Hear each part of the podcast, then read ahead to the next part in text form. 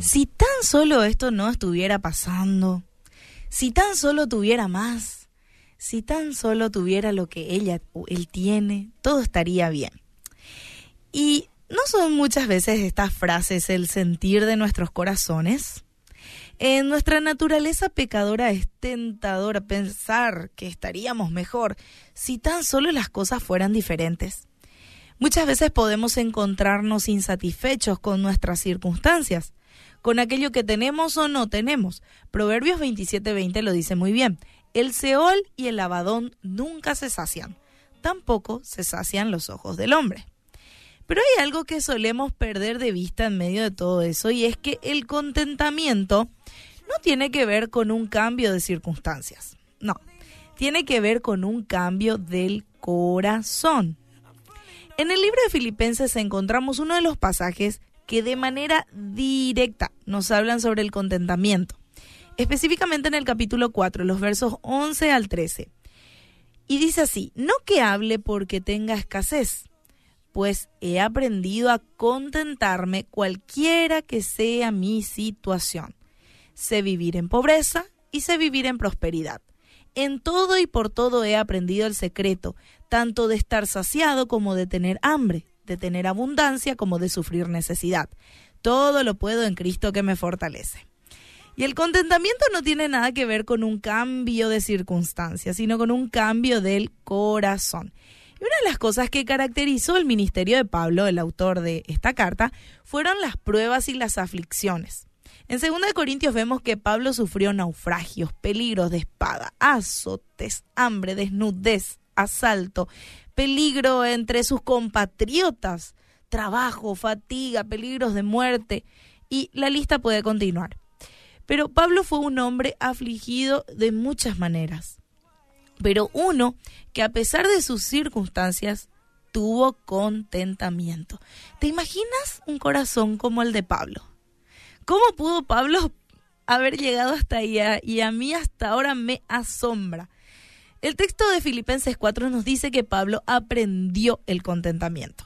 Ahora bien, si dice que lo aprendió, era porque era algo que no tenía, no era algo que le salía natural, ¿verdad?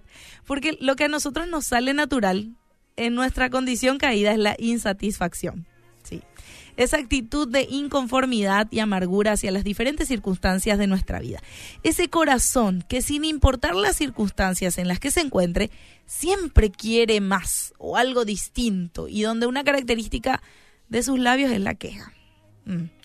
Ahora ya que el contentamiento es algo que debemos aprender, vale la pena que podamos definir qué es lo que es contentamiento. Entonces podemos decir que el contentamiento del que hablamos nosotros es la característica de un corazón que está confiado en su Señor y que de manera voluntaria se somete y se deleita en la amorosa, sabia y paternal disposición de Dios para cada circunstancia.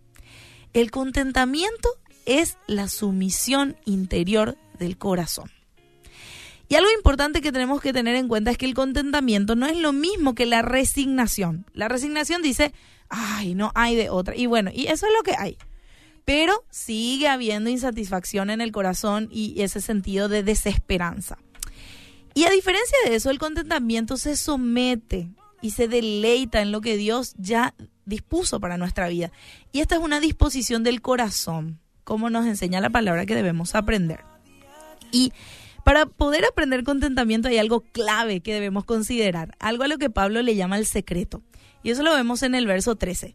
Todo lo puedo en Cristo que me fortalece.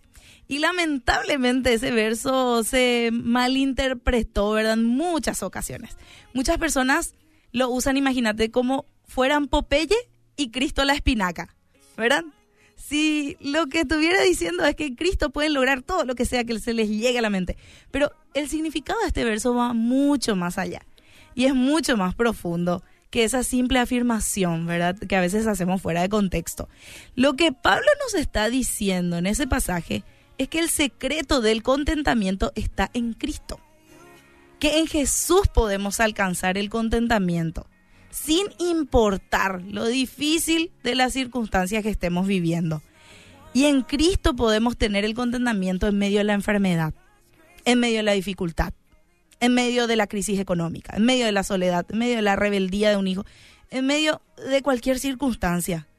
Pero ahí sí todo lo puedo en Cristo que me fortalece, porque encuentro el contentamiento en todo lo que paso. Y Pablo alcanzó el contentamiento cuando aprendió que Cristo era suficiente para él. Así que ese es el secreto.